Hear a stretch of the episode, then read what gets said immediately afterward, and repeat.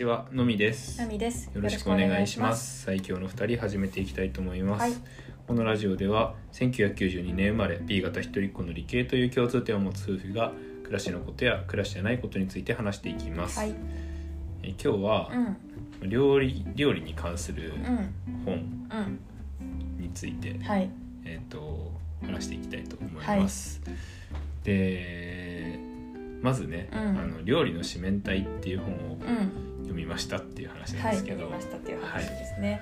うんえっと今年は料理をなんて言うんだろう、まあ勉強じゃないけど、うん。ちょっともうちょっと料理のことをね料理うん作るうん。とかね、まあまあそういったところを知りたいなと思って本を読んでるんですけど、うん。最初に読んだのがまあこの料理の四面体っていう本で。うん。すべての料理は四面体で説明できる。料理本にして論理的思考が学べる奇跡の書林先生が驚く初耳学で話題沸騰って帯にうん書いてあります。うん。で、まあうん、その結構ねもともとこのその料理の四面体四面体の話がずっと続くのかなって思ったんだけど、ほとんどがまあ基本エッセイみたいな感じで、最後に全てを回収するうん料理の四面体についてのうん。考察がなされているという構成の本で、うん。結構世界中の料理がいろいろ出てきたりとかして、うん。普通にとても美味しそうだったんだけど、うん。やっぱ一番なの一番気になったのは料理の四面体っうん。ていうもそうのですね。だね、うんまあ僕らはそもそも研究でさそのなんか、なんだろう。なんか現象のうん。原理うんうんみたいなさ、うん。うん法則法則みたいな、うん。だからなんかいくつかのうん。定理の組み合わせでう、ん。これは全て説明できますみたいな、うんうん。あのことをやってた研究でやってたから、あのこの料理の四面体も、うん。全ての料理は四面体で表せるってうんうんうん。言われると、うん。おって思う、そうそうおって思うんだよね。うん。で、まあ、読んでみようということでね、買ったわけです。玉村豊さんという方が書かれております、うん。文庫ですね。で、まあ、どういう四面体なのかっていうとなんて言うんだろうね、まあ、四面体三角錐をイメージしていただいて、はい、一番上うんなんて言うんだろうね、まあ、三角形にうん。一個と違う平面に一点あるってわかるかな、そうだね。一番上、うんそう三角形が、うん。まあ、し下にあって、う上に一個点がある。そうその点は火、うん。火。火なファイヤーですね。火ファイヤーが。あファイヤーが上の頂点にそうそうそう上の頂点にあって、その下の三角形底面の三角形が油と水と空気、うん。で火空気油うん。水。うんの4つの頂点を持つうん。料理の四面体。ということで、うん。全ての料理が説明できるよっていうのがこの人この方のねうん。あの、まあ、モデルというか四面体なわけですよ。うん。で最初まあこうさーっと読んでう、ん。でまあ、料理の四面体を眺めて、うん。あの本当にし四面体じゃなきゃいけないのかなって思って、うんなんかね4次元空間とか、うんもっともっと美しく表せるんじゃないかってちょっとだけ考えてみたんだけど、うん。やっぱねこの「火」っていうのがやっぱその4つの中でも深くこう特徴的ちょっとまた別の存在で、うん。まあ、火っていうのはね必要不可欠な要素でうん。やっぱ火があるから料理があるみたいなところも辿っていくとあると思うんだけど、こう油と水と空気。うん。3つの要素に平等に影響を与える、うん。まあ、空気を温める水を温めるみたいなね。うん。与えるんだけど一方火の変化だけでは料理のジャンルが変わらないっていうことで、うん。まあ、この空気油水とはちょっと一線を画す存在っていうことで、うんまあ、だからこう4次元空間みたいな感じでね、うん。並列に並べるんじゃなくて、うん。やっぱこう頂点みたいな存在なんだなと思って、うん。火が。でまあ考えたらまあちょっと理解し始めたわけですよ、この四面体っていう形をね。で、まあ、なんで四面体でこう表してるかっていうと、まあ、この火を頂点に持ってきて、うん。各要素が火に近づけば近づくほどその対になってる要素空気うん油水うん。の影響は小さくなるしうん。遠ざかるほど強くなる、どういうことかっていうと、うん。まあ、火と油のラインで火とは油を結んでる線。そうそうそう、うん。火は揚げ物ラインみたいな感じで、うん。その点をね、まあ、うん点 P みたいなのが移動するイメージをうん持っていただくと、火に近づくほどその点がうん。油が少量うん。もしくはゼロつまりうん。入り物ごまをいったりとか。フライパンの上にう、ん。えっと、油をふあ引かないで、うんうん。なんか物を温めるっていうかなんかうんうん。加熱するっていうのそうがそうそうそう。あの完全に、うん。その火側にうん寄ってるってことなんだね。そうそうそうそう。で一方油に近づくほどまあ揚げ物だよね。油いっぱい、でそういう感じでこう料理をこう説明していけるわけなんだけど、うん。まあ、じゃあ火と水のラインで言ったらう、ん。火に近づくほどうん。水というよりは水蒸気、うんつまり蒸し物物うん、そこから水に近づくほど、うん。まあ、蒸し煮物うん。スープみたいな感じにうん。なっていくわけですね。うん。でじゃあ火と空気のラインはっていうと、まあ、これは焼き物のラインで火に近づくほど火がもうめちゃくちゃ当たるうんうん直火のグリル直火。うん。そうそう。そっから、うん。まあ、どれぐらい空気が介在していくかってことなんだけど、ローストうん。燻製。うん。で最後干物。みたいな、まあ、最後っていう感じじゃないけど、まあ、連続的だから。みたいな感じでうん。こう存在する。そういう四面体なんだなということなんですよ、まずね。これ 2, 2回ぐらい読んでうん。理解したんだけど。うん。ででもっとこうそうそう美しくできないかなとか、うん。まあ、この四面体で説明できても、うん。その美味しさ美味しさとかはこの料理の四面体の中には考慮されてないなと思って、いろいろちょっと考え始めようかと思ったんだけど、うん。研究みたいな感じで。う。ん。でこのモデル自体このモデルに対してうん。そういうことを考えるのはなんか目的がずれてるのかなと思って、うん。っていうのもこの料理の四面体モデルについてこの玉村さんは一般的な原理であるっていうふうに書いてて、なるほどと思ってで、まあ、これはこのレシピを一般化するための道具みたいなものなんじゃないかなっていうふうにうん。私は思いました。うんなんかそのでこのなんかねこういろんな料理あってさ世界各国。うん。基本私とかはレシピを見てあの、まあ、料理を作るんだけど、そのふなんだろう別々に作ってる2つがどれぐらい近いのかとかであ全然考えたことがないしうんうん特に、まあ、外食とかでもそうだけどやっぱ美味しそうな名前をつけたいじゃんうん。料理。うん。多分ねレシピ作った人はうん。香味ネギとかうん。焦がしなんとかとか,、そういう美味しそうな名前にするっていうこともあって名前だけではそういう違いもまあ分かりにくいと。そうだね。うん、だから、うん。こういう料理の四面体みたいなうん。土台にうん。いろんなレシピを載せてあげることうで、ん。その料理が比較しやすくなって、うん。でそこから、まあ、このレシピとこのレシピはここは一緒だなとか、うん。あじゃあこれはこうやって美味しいんだったらこういうものはどうだろうみたいな感じで、新しいレシピを作ることができるそんなモデルなんじゃないかなと思ってう、ん。そうあのなんて言うんだろう考えを改めたっていうか、うん。そういうふうにこの本は私はこう受け止めたというか、うんそうそうそう。だからなんかこう構造化しようみたいな思ったけど、うん。いやそういうことじゃなくてこう四面体に乗せてあげることでっていうなんて言うんだろうね。そういう土台舞台みたいなそうだね。うん。ものをこの田村さんが提唱してるんだなって思って、そうそう。だからなんかこう例えばできてないけど、うん。いろんな今ね日頃作ってるレシピをこの四面体に乗せてうん。こう考えることでなんか近さとかうん。遠さとかが分かるだろうし次のレシピ作る時に参考になりそうだなって思いましたね。はい、ですね。はい。まあそれとともに、うん。その名前がねやっぱりややこしい部分やっぱ美味しそうだなって思うのはあるけど、うん。一旦その辺りを取っ払ってなんかこう「まるのまる焼き」とか「うん。まるのまる揚げ」みたいな感じで名前を、うそう無粋だけどそうそうそうそう。完全にその調理方法に主眼を当てた料理名にうん。一回し直すとうん。分かりそうそうそう。距離が測りやすいっていうか。そうそう。のかなと思って、うん。それは四面体そういう意味でもそうだし、うん。ちょっとその名付けの一般化みたいなうん。ところにうん思いを馳せたりもしましたね。確かにそう。うん。名付けがそのなんか命名規則うがん。完成すればうん。なんか機械的にうんあらゆる料理がうん。作れそうな気もするね。そうするよね、そうなんかもう分量とかうん。いろいろあるんだろうから複雑なんだろうけど、まあこうメインのうん。手順とか、うんだからそれこそ手順は一緒でう、ん。なんかそのな何ミリリットルとかが違うだけなら、結構なんて身につきやすそうだなって思ったりとか、そういうことはねこれで思いましたね。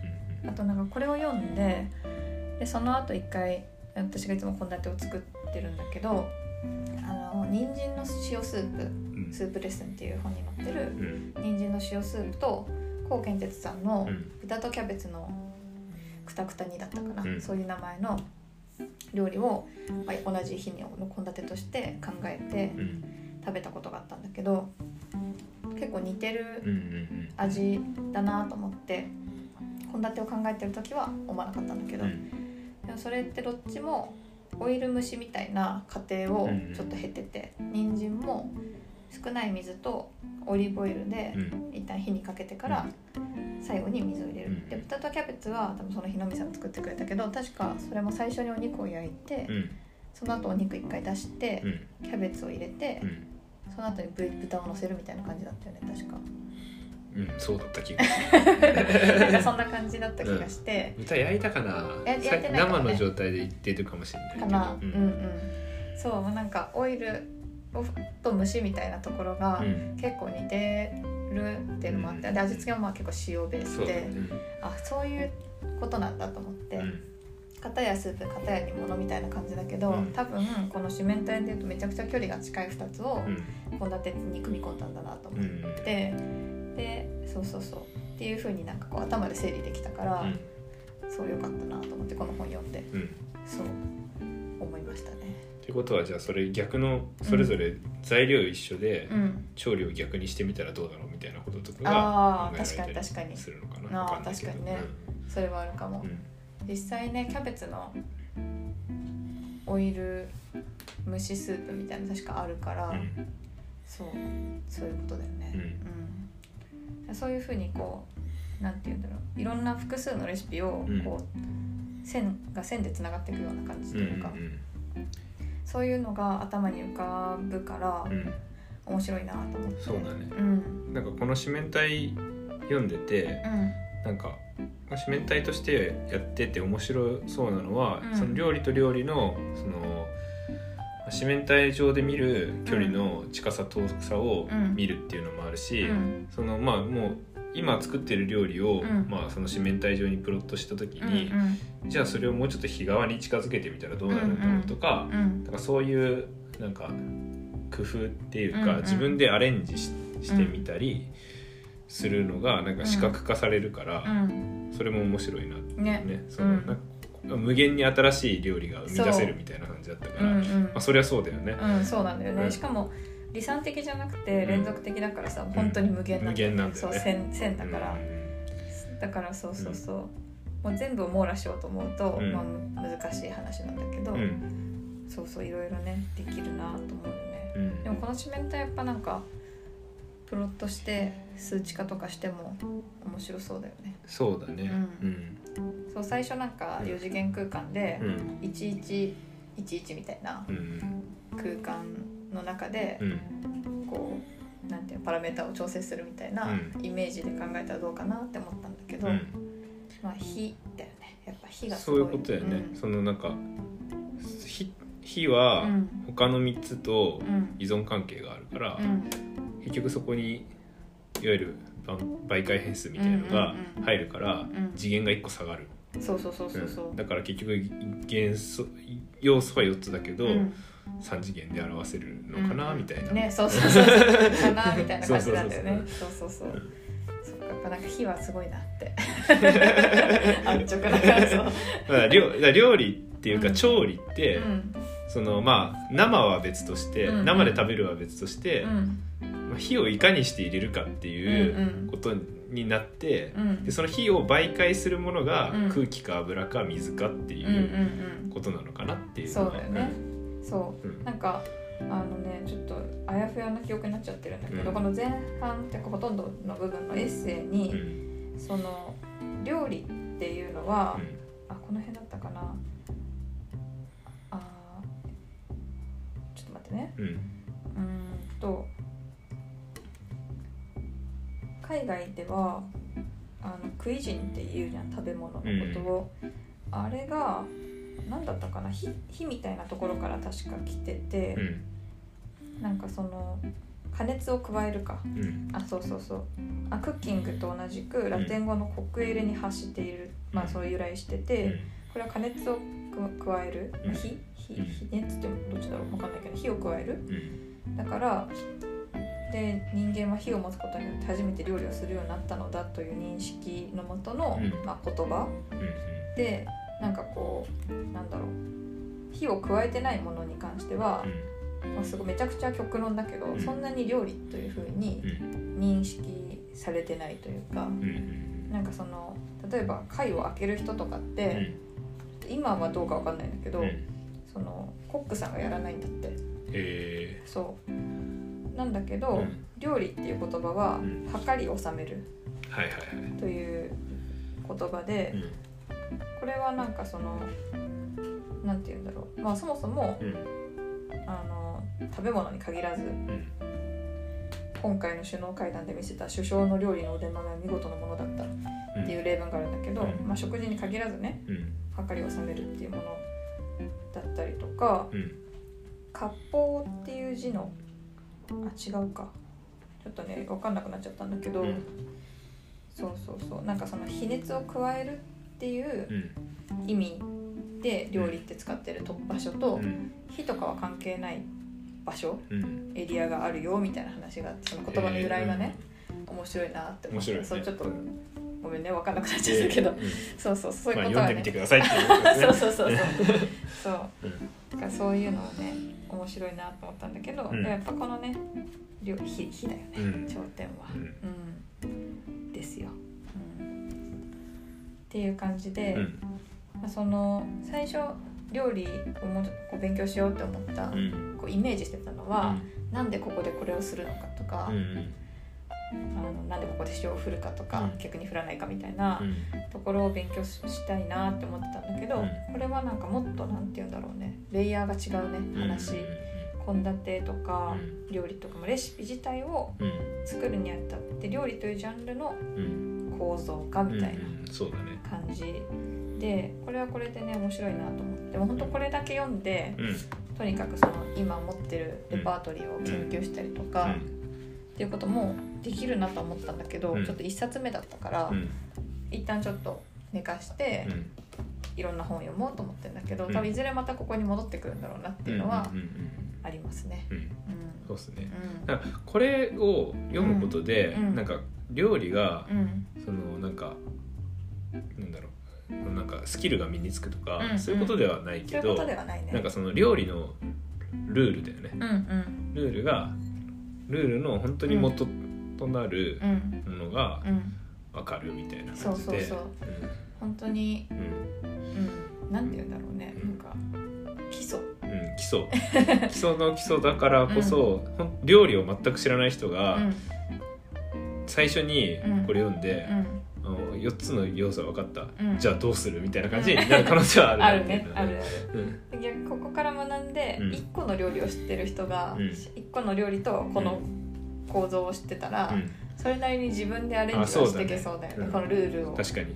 これを、うん、この卵焼きうん。の、あのじゃあ油引いてたけど、うん。あの油油をなんかその表面に引いてたけど、うん。こう満たしてみたらどうなろうだろうとかうん。水にしてみたらどうなるだうんろうとかね、うんそうん。う。なんか本当うん。それはできそうな感じ。できそうだね、うん。確かに。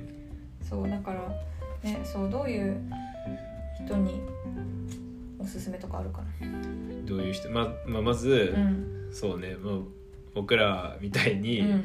そのなんか物事はうん。まるで説明できるみたいなのが 好きな人。とうん。あ確かにその料理1個知ってて、うんでもじゃあこの料理からこういう派生できるよねみたいな、うんうん。そのなんかアレンジのうん。実験のうん。仕方みたいうんうん。なのは分かるから、確かに方針をし一旦知りたいみたいななんか自分でやっていくけどうん、みたいななんかその料理の実験をしたい人、ん実験って言い方はあれかもしれないけど、うん。なんか新しい料理をうん編み出すうん。にはどうしたらいいんだろうみたいなことを考えるコツにはなるかなそうだね。っていうのと、うんそうだね。あとこの帯の裏は日高さんという方が解説を書かれてて、この方程式がレシピを考えるときに、うん。最もシンプルでかつ理にかなっている考え方であるとうん。改めて気がついたのであるって書いてて、うん。多分料理の関係の、ね、方なんだと思うんだけどうん。だからレシピを考えたいとか、あと,、うん、とちょっとこれはまあの取材からそれてるけど、うん。結構文体に特徴があるかああら確かに確かに。これ読んだ後だとちょっとうん。文体引っ張られる、だから 確かに確かに。新しい文体を試したい人とか、確かに確かに。うん、そうね。そうなんかうん。そうそう。最初はもっと四面体に寄った話なのかなと思ったけど、結構エッセイだから読みやすいし、ね。うん。そう。なんか構成として、そうエッセイがあって、うん。最後に料理の四面体回収して、でなんか最初の方に出てきた料理を、うん。その四面体をもとにかこう考え直してみてほしいみたいな構造になってて、うん。長く楽しめる。そうね。うん。本当に最短距離で四面体のことだけ知りたい人は、うん。最後の章だけ読んでも理解はできるっていう内容になってる最後のね 6, 六章かな、ん。料理の構造または料理の四面体についてっていうところの途中ぐらいに四面体が出てくるので、うん。そこだけねさっと見ても分かるようにはなってますね。うん、一方で、うあれかなあの料理っていうと、うん。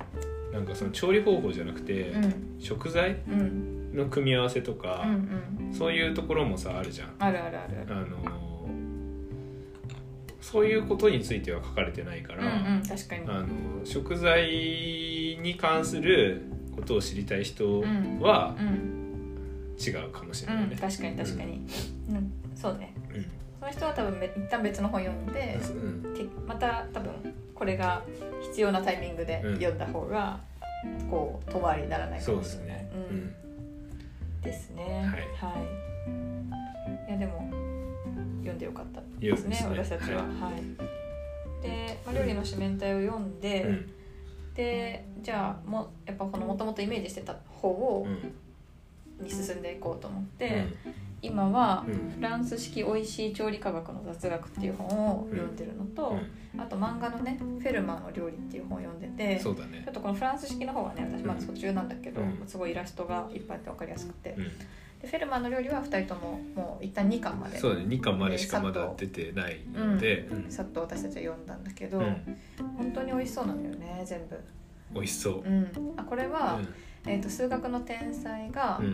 まあ、その数学の力でうん。料理をなんかなんて言うんだろうね料理をしていくというか。料理に、まあ、そう。その学の力をうん。料理にこう適応して生かしてうん、美味しい料理を作るそうっていう。う。そうそうそう話で、うんそうそうそう。これもね、うん。そうそう。ちょっとまたね。結局数学みたいなところで面白そうだなと思ったんだけど、なんで料理がここれはうん。美味しいのかっていうのを、うんうん。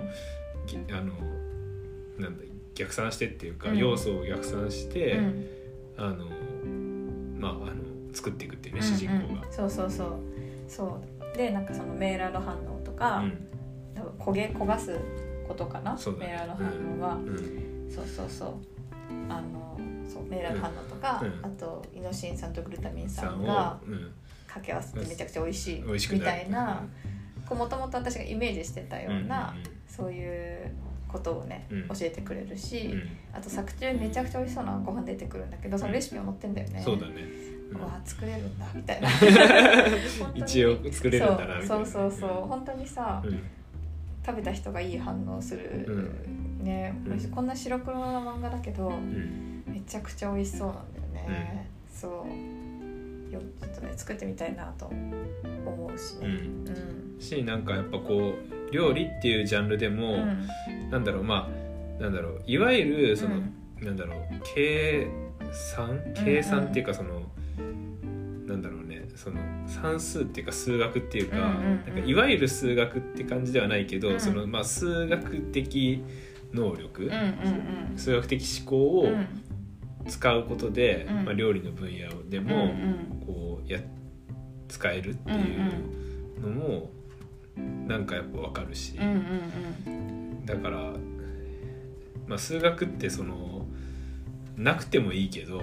あった方いやなくてもよくないか分かんないけど やっぱな何かにおいてうん。あった方がうん。いいうん能力ではあるなっていう。うんうんうんうん。そうなんだよね、うん。なんか算数とか数学って何の役に立つのみたいな質問ってこう、ね、学生の時に思い浮かんでさ自分の何考えてみたりとか、まあ、そういうことね言ってる人とか、うん。人っていうかまあそういう質問も見たりしうん。て、パッと算数と計算だけだったら、うん。なんだろうあのお釣りの計算とか、うん。料理のレシピの等倍にする計算とか、割り勘の時とかねうんそういうところは思い当たるんだけど、うん。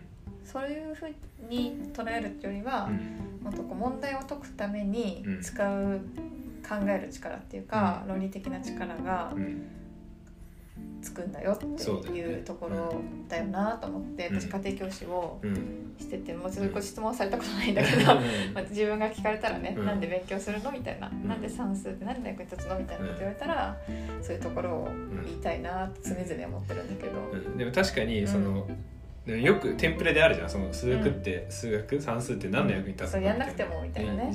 そういう時に、うん。その数学の天才が、そのあらゆるジャンルで活躍するっていうあらゆる漫画がうん。あると、説得しやすいなと思って先生として。確かに確かに。うん。これ読んでみみたいな、うんうんうん。君将来の夢なんだっけ？みたいな。確かに。えーっとみたいな。えそう。えーっと料理だから。料理だからフェルマーの料理。みたいな野球でしょ？みたいな。確かに。そうそう。そうそうそう。やっぱねそういう、そうなんだよね、うん。なんかこう問題文があって出したなきゃいけない答えがあって、う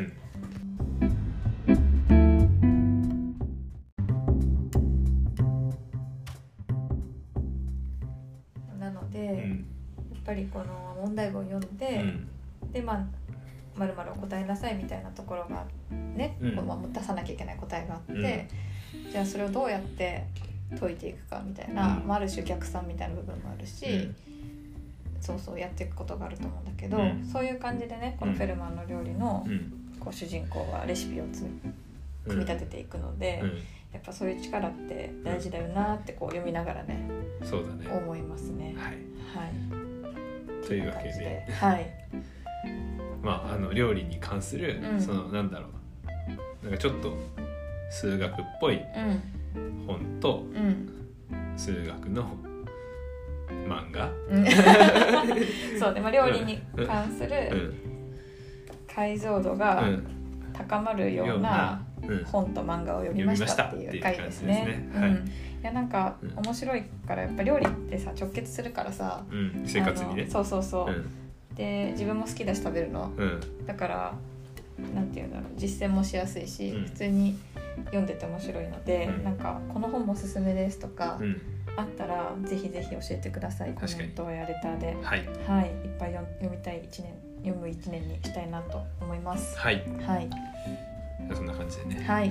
今日も東海オンエア挨拶チャレンジで締めたいと思います、はい。いきます。やろも東海列で縛ってると締めてるメルトムシメルだ